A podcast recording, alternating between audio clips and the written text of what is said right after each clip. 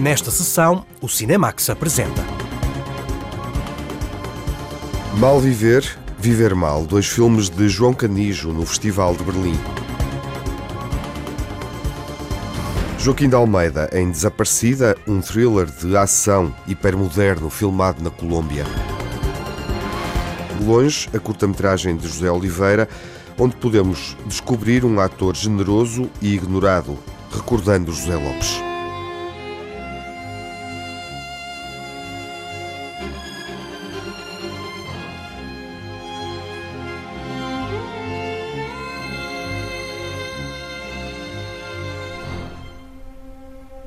Mal Viver e Viver Mal, dois filmes paralelos e complementares de João Canijo, são exibidos esta semana na reta final do Festival de Cinema de Berlim, um na competição principal e o outro numa secção paralela. A jornalista Lara Marques Pereira assinala esta estreia mundial de um díptico português na Berlinale, um filme sobre relações familiares prolongadas e vividas num hotel decadente. Um hotel em Ofir, que em tempos foi destino de férias no litoral norte de Portugal, é o cenário para várias histórias que João Canijo distribui por dois filmes selecionados para a estreia do realizador no Festival de Berlim. Está assim completo o trio dos maiores festivais da Europa, depois de ter apresentado Ganhar a Vida e Noite Escura na secção paralela Un Certain Regard do Festival de Cannes e Mal Nascida na secção Horizontes do Festival de Veneza. Em Berlim, Mal Viver concorre ao Urso de Ouro na competição principal e Viver Mal foi escolhido para a secção Encontros. Para mim, os dois filmes estão no sítio certo. O, o Mal Viver é, na minha opinião, e pronto, neste caso é a opinião que conta, é o meu melhor filme desde sempre. E o Viver Mal é uma consequência do, do mal viver e é um filme mais experimental, porque é um filme em, em três segmentos em, em, que se passam no mesmo tempo e no mesmo espaço, mas que são vistos de pontos de vista diferentes. Olha que eu acredito que os pais ficam nos filhos. É como se os pais não morressem. A minha mãe parece uma pedra. Não sente nada por ninguém. As mulheres de três gerações da família que gera o hotel, agora em decadência, são o foco das atenções em mal viver. Porquê é que tu me mandaste embora? Eu não te mandei embora, tu foste. Eu tinha 12 anos e tu mandaste-me embora. ir e foste. Porque eu percebi que tu não me querias aqui ao pé de ti. Meu pai morreu há quatro dias, lembras-te? Eu não gosto de Perguntaste-me como é que eu estou. maneira. Fizeste alguma coisa? Foste-me buscar? Chatice, Foste a Liliana, Vório? tudo uma confusão contigo. Sabes o que é que eu acho? Acho que tu te fazes de parva. Finges que não percebes as coisas para não teres que as resolver. O que é que tu queres que eu resolva? O Mal Viver é um filme sobre a ansiedade de uma mãe provocada pela responsabilidade de ser mãe e de ter de amar a filha. O que lhe torna a vida muito difícil e torna a demonstração do amor pela filha que ela tem eh, uma impossibilidade. Anabela Moreira, Rita Blanco, Madalena Almeida, Cleia Almeida e Vera Barreto são as atrizes que dão corpo às personagens e que ajudaram a construir o argumento ao longo de dois anos de trabalho com o realizador. Elas são a família que tenta manter o hotel em funcionamento e esconder as relações tensas que desenvolveram ao longo do tempo, para que não afetem os hóspedes que são protagonistas do filme Viver Mal. O, o, Viver Mal são, é a adaptação de três peças do Strindberg. O primeiro segmento é um casal que faz um fim de semana de reconciliação no hotel, mas a falta de respeito mútua é muito grande e aquilo não acaba assim muito bem. O, o segundo segmento é, uma, é a peça das três, a peça mais conhecida do Strindberg, que chama-se O Pelicano, e é uma história muito perversa em que uma mãe convence a filha a casar-se para poder manter a relação adúltera com o marido da filha, de uma maneira mais recatada e mais próxima.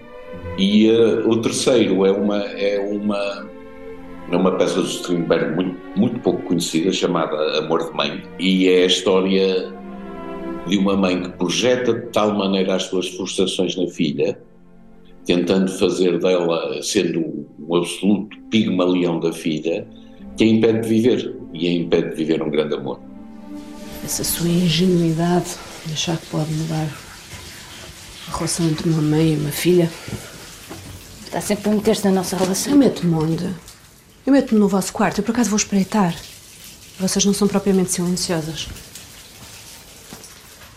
Sou eu que faço a cama todas as semanas com os lençóis de linho, sou eu que ponho as flores à cabeceira da cama todas as semanas, mas quando eu a vejo a atacar a minha filha, eu vejo como você é incapaz de ver a minha filha tal como ela é.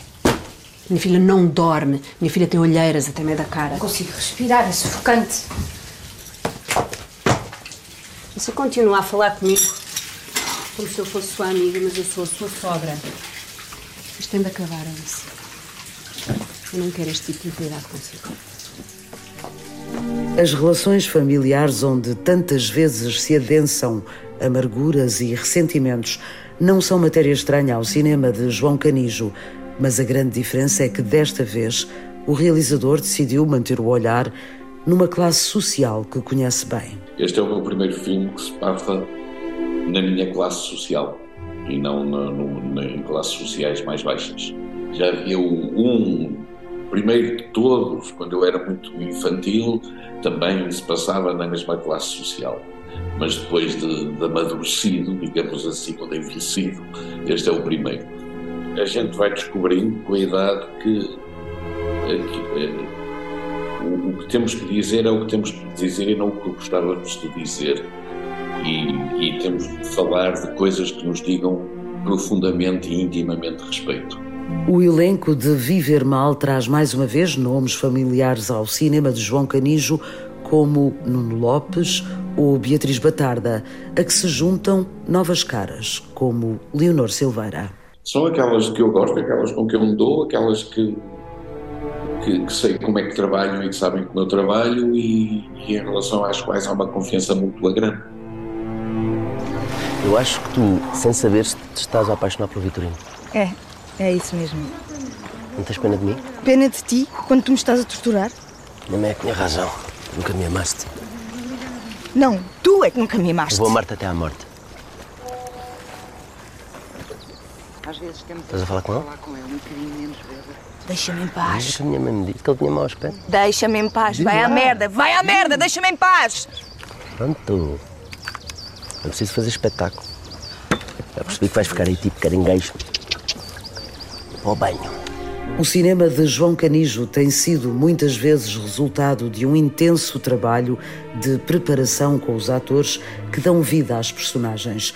Uma relação de proximidade que, no caso destes dois filmes, passou também pela direção de fotografia entregue a Leonor Teles, a realizadora que em 2016 venceu o Urso de Ouro do Festival de Berlim para melhor curta-metragem com a balada de um batráquio. A Leonor não se limitou nunca a ser uma técnica executante. Foi sempre uma parceira e uma cúmplice.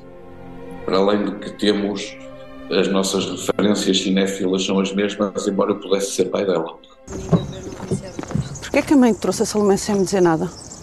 Para te fazer uma surpresa, para ver se vocês melhoram a vossa relação. Além disso, a minha neta precisa de mim. Acabou de perder o pai, sabes isso, não sabes? Ela não é a sua neta.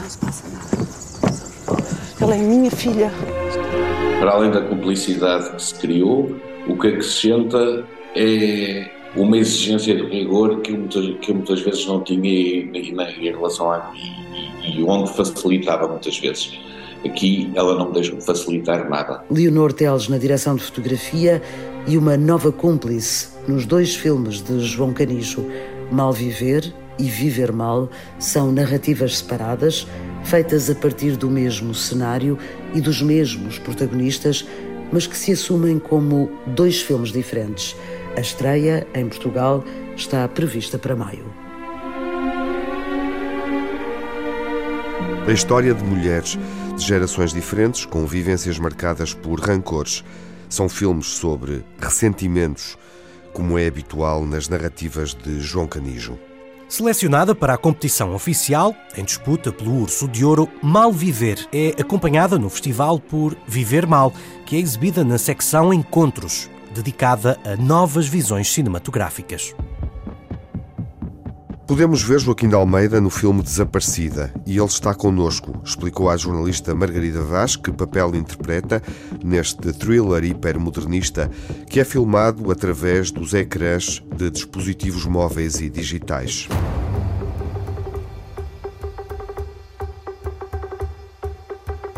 escuchas? I need you to go to this hotel and ask for their security footage. The cleaning senora says she sees two American tourists at the hardware store. What did he buy? Just this. You think he did something to her? O filme Missing, Desaparecida, atribui ao ator Joaquim de Almeida o papel de bom da fita. Fico contente de que, de que sobretudo no pau público, estava-me sempre a ver do mal da fita que me veja a fazer outra coisa que o mal da fita. É um papel simpático e eu tenho agora mais não sei quantos maus da fita que vão sair outra vez, portanto é bom de vez em quando. E aliás, a crítica dizia que é bom ver o Joaquim de Almeida a fazer, a fazer, bom, a, a fazer um papel de um simpático. No filme Missing, Desaparecida, Joaquim de Almeida interpreta um simpático detetive privado colombiano. O Ravi, que é o personagem que eu faço, é um tipo que, que, faz tudo, que faz eletricidade, faz assim um bocadinho de tudo, mas que de, de, detetive não, não, não, não tem experiência nenhuma. E é, e é engraçado que depois ele, ele uh, começa a ajudá-la e, e, e, cria uma relação entre os dois que se torna quase de pai e filha, porque ele também tem um filho que perdeu a mãe, ela, tem, ela eh, vive, vivia só com a mãe e não tem pai, e portanto torna-se uma relação engraçada.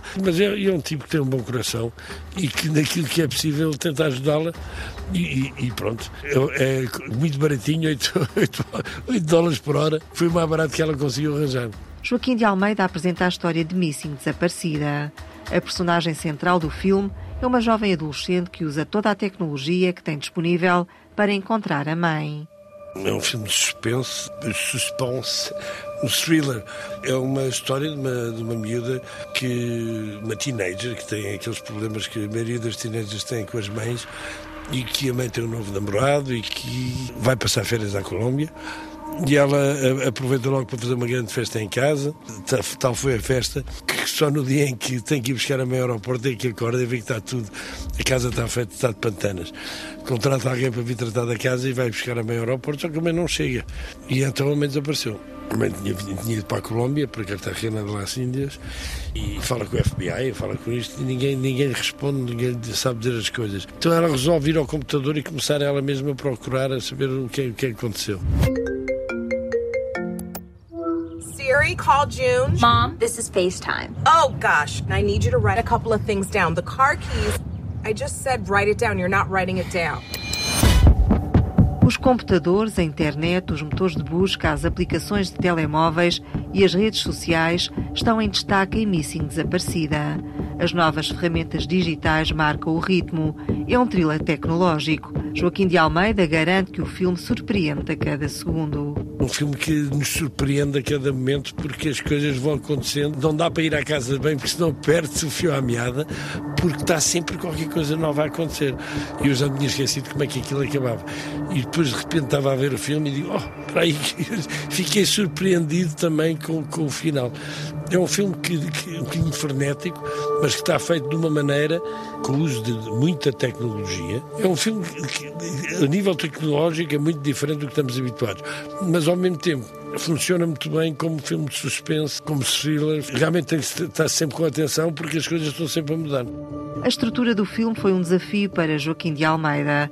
Ensaiou à distância com a protagonista, a atriz Storm Reed, e depois teve de contracenar com a câmara de um telemóvel. Eu quis fazer o filme porque pareceu-me que era, era uma coisa diferente. É um filme em que eu tô, tenho que trabalhar com a câmara, diretamente para a câmara a maioria do tempo, porque é como se fosse o meu telefone.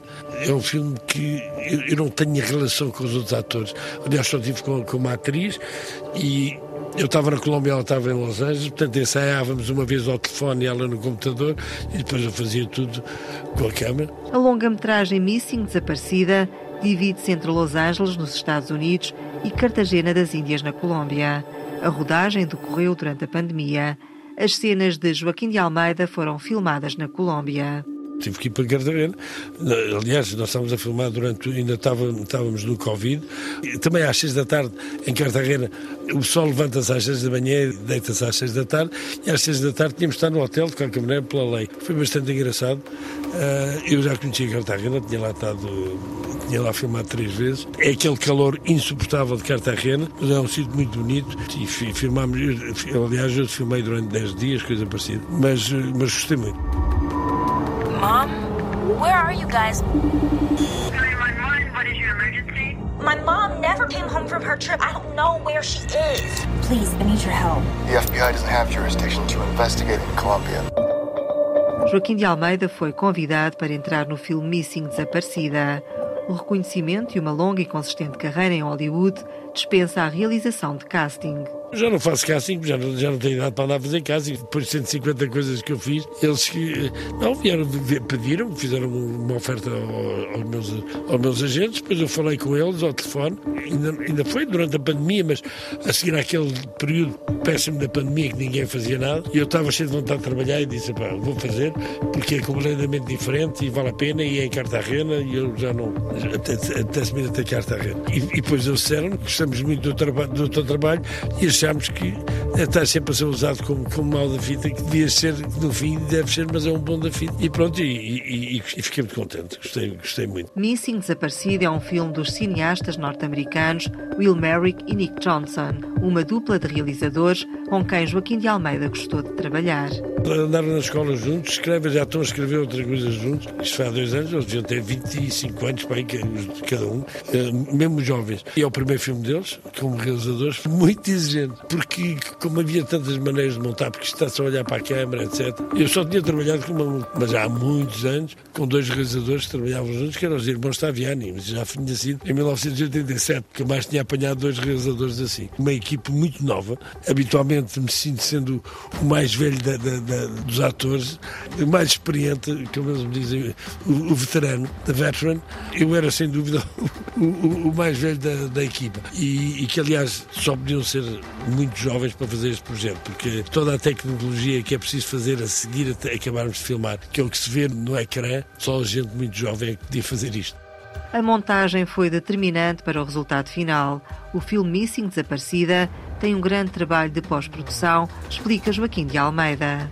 Foi, foi bom este filme porque para mim era uma maneira completamente diferente de trabalhar e gostei do resultado. Não dá sequer para pensar quando estamos a filmar o que é que vai ser o resultado final, porque grande parte deste trabalho é feito todo a seguir às filmagens. O que é que aquilo vai aparecer. Além de que eles abrem janelas por todo o lado. Uma amiga minha que foi ver o filme e me dizia assim: é impressionante, eu fiquei a conhecer melhor agora a minha filha que tem 20 anos depois de ver o filme, porque realmente eu vejo sempre ao computador e sempre a perguntar-me o que é que ela anda este tempo todo a fazer aqui neste caso, ela consegue eh, tentar encontrar a mãe através dos computadores, porque consegue até vê-la onde ela esteve, em sítios em que esteve. Eu vejo também a minha filha, que tem 20 anos, e é sempre ao, ao telefone, e, e, é tudo através dos computadores e através do telefone. Se o telefone se avaria, ficamos em pânico, se o, o computador não funciona, ficamos em pânico. Tem muito a ver com a maneira de viver hoje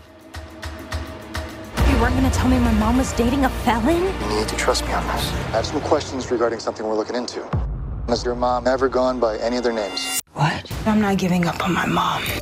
O ator Joaquim de Almeida, a viver nos Estados Unidos, pondera mudar-se para Portugal. Está a desenvolver um projeto que ambiciona ver realizado no país onde nasceu. Estou a trabalhar numa coisa que aquilo que eu escrevi com um amigo meu, estou a ver se aquilo se consegue, se consigo que aquilo se produza, mas é uma coisa grande, portanto, em Portugal há pouco dinheiro, temos que, tem que ver. Mas gosto sempre de vir cá a Portugal, aliás, eu já estou a começar a chegar àquela idade, estou quase a pensar mudar-me definitivamente para cá. Definitivamente não, nunca será, mas quer dizer, criar aqui a minha casa, porque já estou na idade da reforma, já vou fazer 66 anos, mas é de continuar a trabalhar, porque também precisam de atores mais velhos, não é? Portanto, haverá sempre trabalho. Além do filme Missing, Desaparecida, em breve Joaquim de Almeida pode ser visto em Velocidade Furiosa 6 e noutras produções internacionais. Tenho uma série que estreia Braqueur, uma série francesa, a segunda época, que estreia dia 17 de fevereiro. Depois tenho um filme com o Roman Polanski, que é da Palace, que deve estar para estrear em abril. Tenho esse Fast Ten que estreia em maio. Depois tenho o Roadhouse, que estreia para, não sei, verão. Missing Desaparecido é um filme onde Joaquim de Almeida não é o vilão. Para Joaquim de Almeida e para os ouvintes da Antena 1, um pedido de que vão ao cinema ver o filme Missing Desaparecida, que é um filme de suspense que vocês vão gostar muito. Hey, Jinbug. There's actually a lot I want to talk with you about. oh my god, someone's here.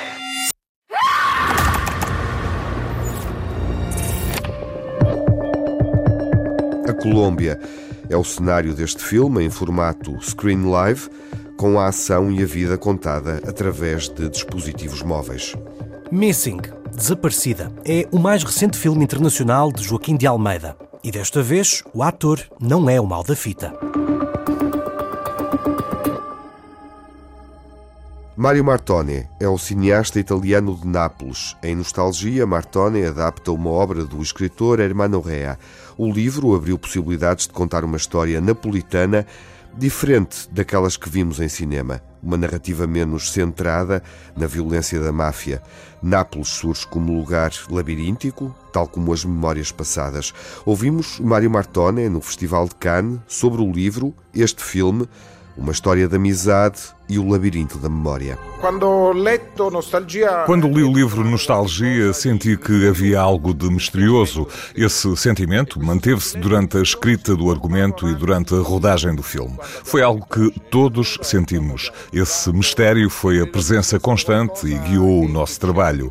É um livro mágico, tal como o lugar onde a história se desenrola. Não é um filme sobre Nápoles, mas sobre um bairro em Nápoles, o bairro de Sanità que é um enclave muito especial que fica distante do mar. Pode visitar-se o bairro de forma superficial e ver o que está à superfície, mas há uma outra cidade por baixo, com todas as suas catacumbas. Come dire, ciò che si vede in superficie è fatta delle sue catacombe. Tu sei figlia a me. Vedi di stare attenta. Era il labirinto ideale per eh, provare a raccontare il labirinto interiore. Era o labirinto ideal para simbolizar o labirinto interior do protagonista. Há dois labirintos: o da cidade, onde o protagonista se movimenta, como uma espécie de minotauro, e o labirinto das suas memórias. Percorso del nostro Felice e c'è il labirinto della memoria. Hai conosciuto altri mondi. È quello che dico sempre io aiuto. Che c'è? Io lo voglio incontrare. Diciamo, Napoli è stata molto raccontata negli ultimi tempi, anche la sua, la sua dimensione criminale, però eh, appunto volevo, volevo andare un po' oltre. A cidade de Nápoles é muitas vezes apresentada pela sua dimensão de criminalidade, mas eu queria mostrar uma perspectiva diferente que está para além da máfia e da religião. Queria abordar o universo do delito e de Deus, que no fundo todos nós podemos sentir. Estes são os elementos primários da história que me atraíram. E sono questi elementi, come dire, primari della storia che, sono, che, mi, che mi attraevano. Oreste come me. Lei mi deve guardare come una delle sue ragazze. Possono fare altre scelte, non potranno mai tradirsi l'una con l'altra. Tu ti illudi. I cuori si richiudono col tempo. Certo, al fondo c'è una grande storia d'amore, c'è una storia di un'amicizia che è un amore, dice bene Tommaso, è un amore che si amplifica nella distanza, cioè i 40 anni di, di distanza, di, di, non detto, di non... É certo que em pano de fundo há uma história de amor e de uma grande amizade. Uma amizade que permanece muito forte 40 anos depois, apesar de tudo o que aconteceu e tudo não foi dito. Por isso, este amor e ódio tornam-se gigantes. Se procurarmos nas nossas memórias de infância, percebemos que não há barreiras no amor e na amizade. Temos as mentes abertas ao ao que nos apaixona. Ficamos completamente sem defesas, ficamos expostos. E nossos são abertos, e a nossa anima e não somos scaltri, não somos difesi, siamo exposti. Um regresso a Nápoles, ao bairro tradicional de Rione Sanità, onde Mário Martone lida com o passado e a memória, procurando interpretar e sentir a cidade de uma forma diferente.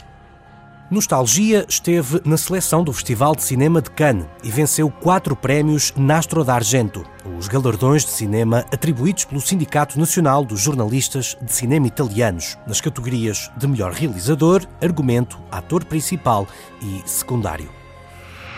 Longe, com José Lopes, estreia na sessão de curtas na RTP2. Viva! Viva! Desculpe, o senhor já vive aqui há muito tempo. Há tanto tempo que já não me lembro. Bom dia. Olá, boa noite. Sejam bem-vindos à sessão de curtas uh, Cinemax na RTP2 com uma proposta narrativa, uma curta-metragem mais longa do que é habitual em exibição esta noite. E recebemos o cineasta José Oliveira. Olá, boa noite, José. Boa noite. Bem-vindo. Obrigado. Vamos ver uma curta-metragem longe que, em boa verdade, é uma parte de uma trilogia e é um filme que se relaciona com uma longa-metragem realizada posteriormente, mais recentemente, o Guerra, uh, que foi exibido nos cinemas nacionais no início uh, deste ano. Há aqui uma complementaridade, diríamos, em torno do ator José Lopes nestes três filmes que foram rodados: O Longe, em 2016, que exibimos esta noite, O Guerra, que chegou aos cinemas nacionais, a longa-metragem, e um outro para ver noutra altura, uh, chamado Paz.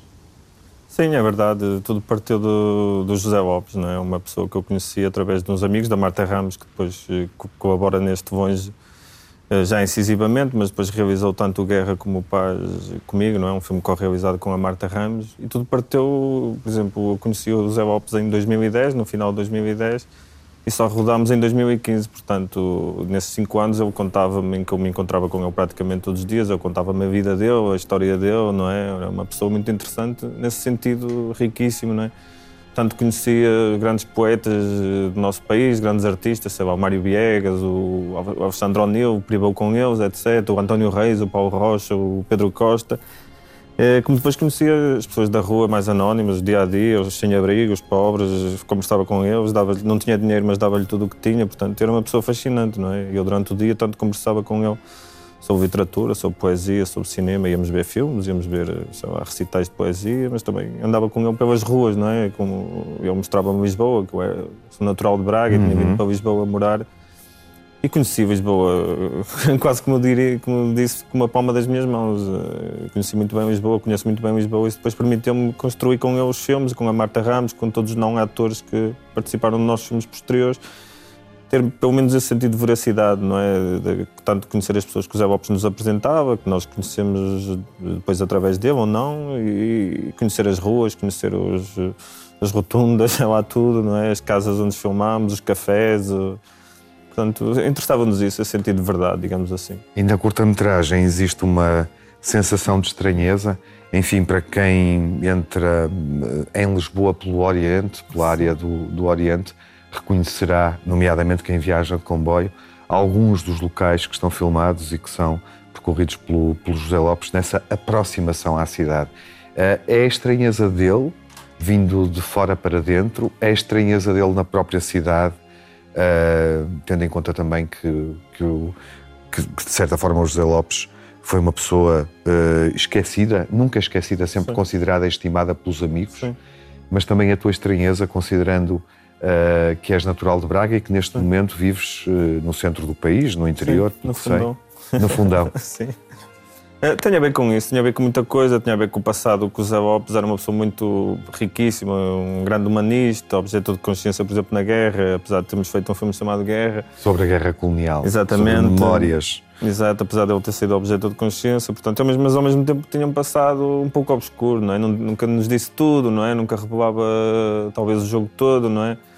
E tinha a ver com esta sensação de estranheza, um bocado a ver com isto que tu dizias, não é? Quando eu vinha de autocarro, de, de comboio, via aquelas paisagens lisboetas hum. ali pelo Oriente, estranhíssimo, parecia quase um western, não é? Sim. Eu e o Zé Lopes víamos muitos westerns na Cinemateca, por exemplo, e criámos assim quase um, um, digamos, um template, não é? Vamos pegar aqui o, o Homem que Veio de Longe, do António Menda, Desaparecida, não é? Alguém que vem de longe e que vai conhecendo, vai recordando nas suas memórias e o passado vai tomar conta do, dele, não é? Tanto da personagem como do filme, não é? E tem a ver com esse lado de clandestinidade, com esse lado de estranheza e de obscuridade, não é? De nós não conhecermos todo o passado de uma pessoa e, portanto, queremos pôr isso em imagens e decidimos eh, escolher um terreno que à primeira vista não seria o mais plausível para alguém chegar a uma cidade, mas fez-nos sentido de outra forma talvez mais complexa. Sim, nós sentimos, obviamente, essa entrada em Lisboa e isso é essencial no tempo do filme, assim como é essencial também uh, a duração das cenas, uh, uh, quase sem planificação, a risco. Sim, um pouco, talvez. o filme já tem algum tempo, não me lembro completamente, mas lembro-me que sim, o que, o que, nós queríamos, enfim, era, hum, era que todo o espaço fosse dado para os atores, não era? Tanto quando o Zé Lopes entra nas cenas iniciais, como depois quando contracena com alguém, não é? o que nos interessava eram, eram os atores, eram as, as, caras, a sua voz, a intuação, os seus olhos, quando eu canto ao espelho, aquela cena. Enfim, nós sentimos que, pelo menos quando, tendo não planificação, quando estávamos a filmar, não é? que se usássemos efeitos, se usássemos uma montagem rápida, se os planos fossem rápidos e se uhum. filmássemos de vários ângulos, perder-se a, força do olhar, a força das rugas, o passado todo que está na cara das pessoas, que está no corpo, está no nosso corpo. É? O nosso corpo é a nossa memória, é o nosso passado, não é?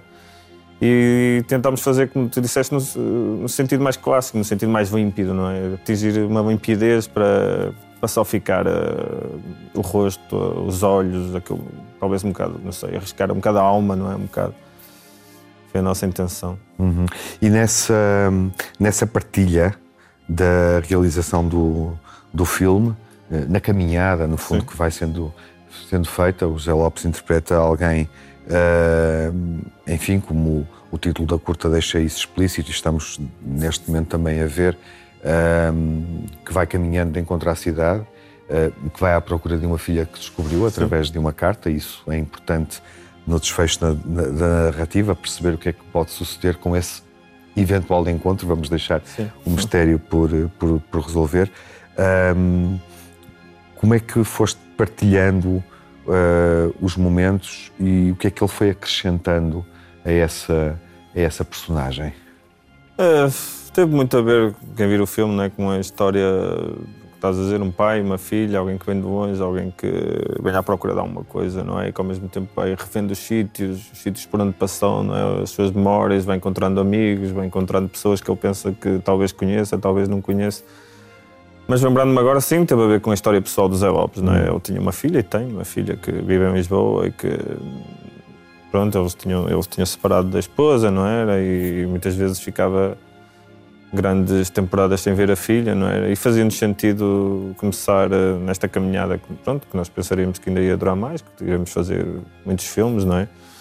Uh, começar pela história mais pessoal dele, não é? Claro que há ali alguns umas coisas que são mais ficção, não é? Algumas coisas que vemos em livros, que deixamos em zonas mais escuras, em elipses, para, para o espectador imaginar e que poderá não ser bem a história dos José Lopes, mas o fulcro, sim, o centro é, é a história do Lopes, alguém que está à procura de um passado, digamos, de uma filha, de um, das suas memórias, de, de, recompor um bocado a vida, não é? Tinha muito a ver com o presente dele, à procura de alguma coisa, não é? E ficamos sempre com a sensação, de certa forma, senti isso no início do ano, quando tu e a Marta uh, apresentaram uh, a longa-metragem Guerra sobre memórias da guerra colonial, um filme realizado, longa-metragem realizada depois, depois de longe e que prolongou a vossa relação e a vossa relação criativa com, com o José Lopes. Um, enfim, que tardiamente estamos a descobri-lo e também o estamos a fazer esta noite. Imagino que muitos dos nossos espectadores aqui na, na RTP2 uh, não o conheçam, sendo de certa forma uma exibição que o recorda, enfim, de certa forma é sempre uma exibição em memória do, do José Lopes.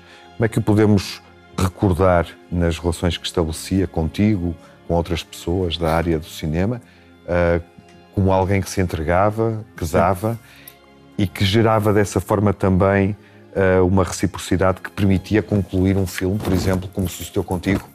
Sim, bom, o Zé Lopes, para quem conhece, talvez mais na área do teatro, não é? ator de teatro, formado nos anos 80, eh, trabalhou, por exemplo, com o Miguel Sintra, muito próximo do Diogo Dória, por exemplo, daí no Guerra nós termos conseguido que esses atores tivessem entrado em pequenas cenas significativas, esperamos nós. Uhum. Um, ehm, depois, por algum motivo que nunca sabe bem porquê, ele preferiu abandonar um bocado tantos palcos como sobretudo a televisão, não é? Digamos que ele não queria se render às leis das novelas, não é? Aquelas, o tempo todo, não é? Aquelas, os horários, etc. O fazer rápido, não é? E tanto isso como por problemas meramente pessoais que nem eu próprio, apesar de ter convivido muito com ele, sei bem, decidiu uh, pôr-se um bocado à margem, não é? Tornar-se um bocado marginal e fazia mesmo questão disso, não é? O que, é que acontece é que ele trabalhou com, preferia trabalhar com jovens, né? por exemplo, na escola, talvez não seja conhecido do grande público, talvez quando ele morreu em 2019 isso fez algumas manchetes de jornais, estranhamente e significativamente né, para a nossa sociedade.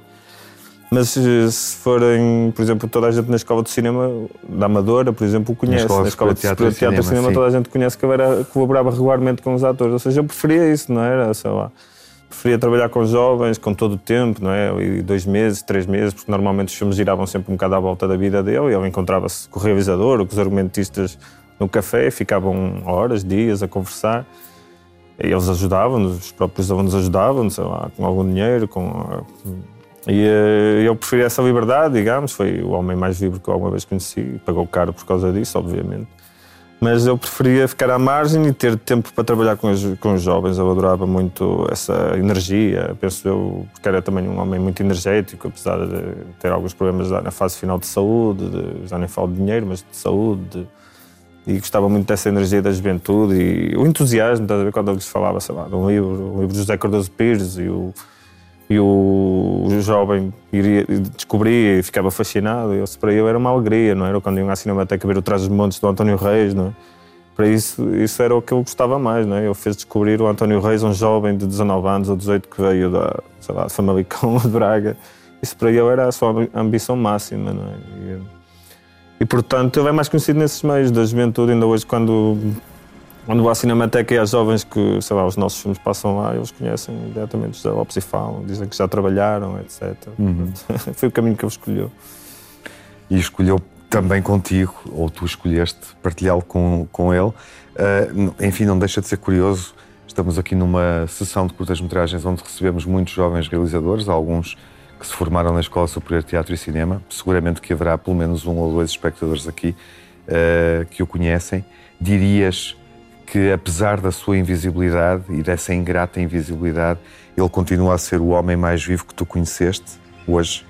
Acho que sim, o homem mais vivo, mais livre e mais, eh, mais intenso. Não é? Tudo para ele era fascinante, tudo com ele. Dás uma volta, como vemos no longe, numa rua, era fascinante porque eu conhecia toda a gente. Se não conhecia, ficava a conhecer. Não é? Portanto, eu nunca tinha visto ninguém assim, não é? Como eu era um pouco envergonhado na altura, não é?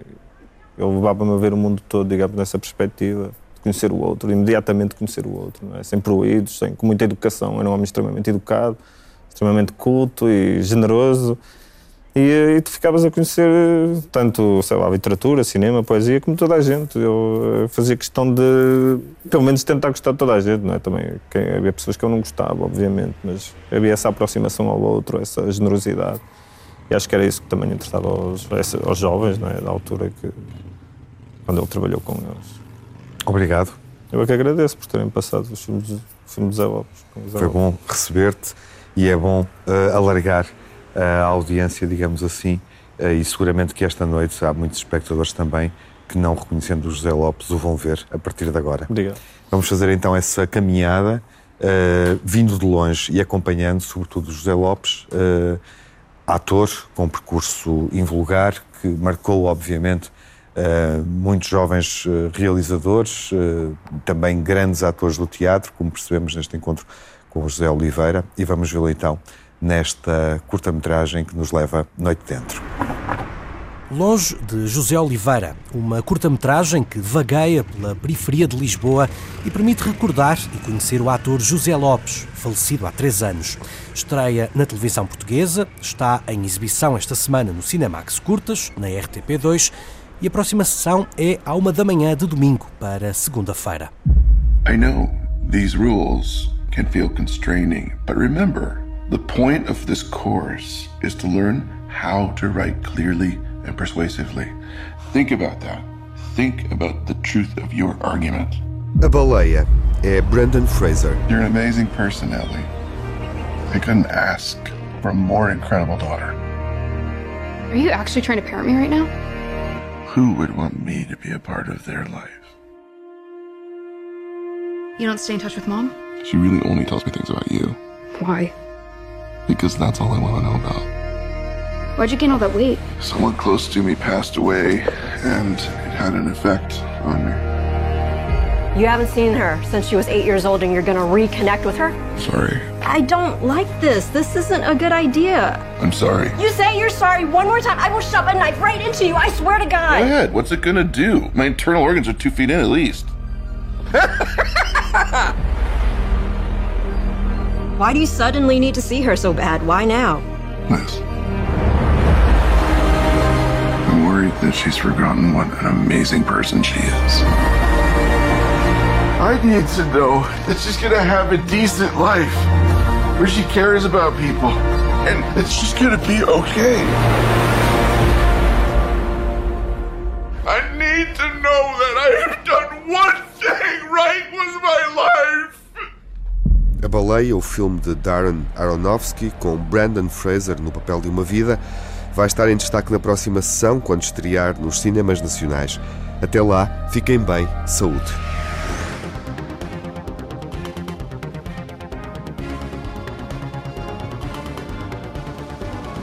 No Cinemax correm os créditos finais. Edição, coordenação de Tiago Alves e Lara Marques Pereira com Margarida Vaz, sonorização de Edgar Barbosa, pós-produção de Rui Fonseca, mandou sonora original de Cinemax, da autoria de Nuno Miguel e remisturada por César Martins.